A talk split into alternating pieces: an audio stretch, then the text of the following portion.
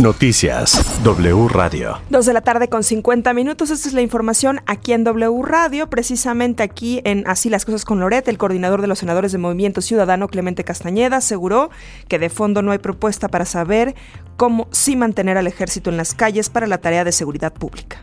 Se rumora que eh, incluso el dictamen tendrá algunas modificaciones a partir de una adenda para tratar de convencer a algunos senadores entiendo que del PRI, quizá del PRD, sobre cambiar su posición. Lo que yo sí te puedo adelantar es que Movimiento Ciudadano sigue eh, en la misma.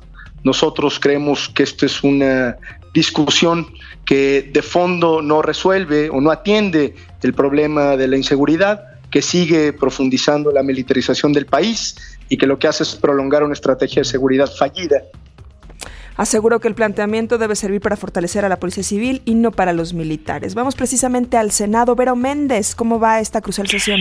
A todo lo que dé el debate, querida Areli, muy buenas tardes. Se presentó la adendum para reformar el plan militar del presidente López Obrador, modificación que ha sido rechazada abiertamente por los senadores de Movimiento Ciudadano, del Partido Acción Nacional y del bloque de contención. En la tribuna, la senadora del PAN, Lili Telles, se fue contra Napoleón Gómez Urrutia a quien pues literalmente le dijo cállese y espere sus croquetas.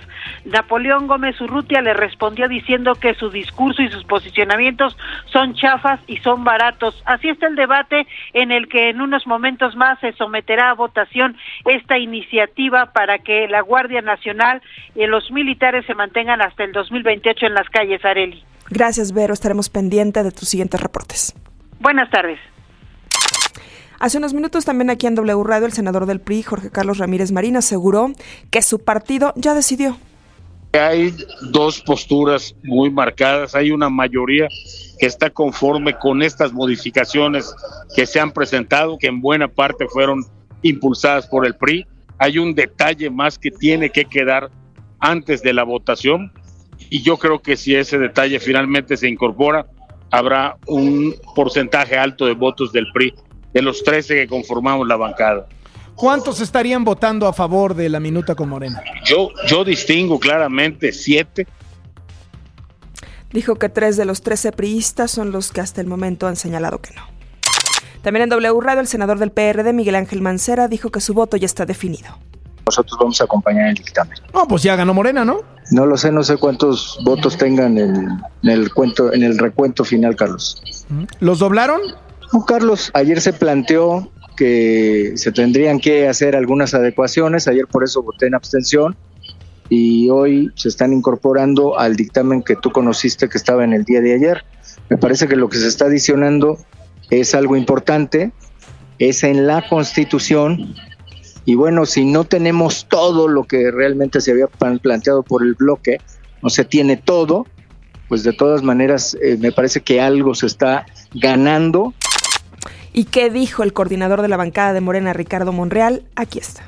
Lo que estamos buscando con esta reforma constitucional, Carlos, es eh, contar con el tiempo necesario para conseguir que la Guardia Nacional, institución encargada de la seguridad pública en nuestro país, se fortalezca y pueda ser consistente con este modelo de seguridad pública que propusimos hace tres años, 2019. Ahora, senador, eh, de acuerdo a sus números, ¿ya tiene los votos? No, no, no, mira, nadie va a saber de los votos hasta que se emitan. El Banco Mundial recortó su pronóstico de crecimiento para México para el 2023, ahora el estimado es de 1.5%. Fue suspendida la cotización de Twitter en Wall Street después de que se diera a conocer que la compra de la red social por parte del millonario Elon Musk sería al precio convenido en abril. La Real Academia Sueca de Ciencias otorgó este martes el Premio Nobel de Física a tres científicos, al francés Alan Specht, al estadounidense John Glosser y el austriaco Anton Selinger, por ser los pioneros en la nueva era de la tecnología cuántica. Los que saben han explicado que sus investigaciones permiten que dos o más partículas se entrelacen, lo que en la vida práctica permitirá construir computadoras que puedan realizar operaciones inimaginables. Toda la información en wradio.com.mx.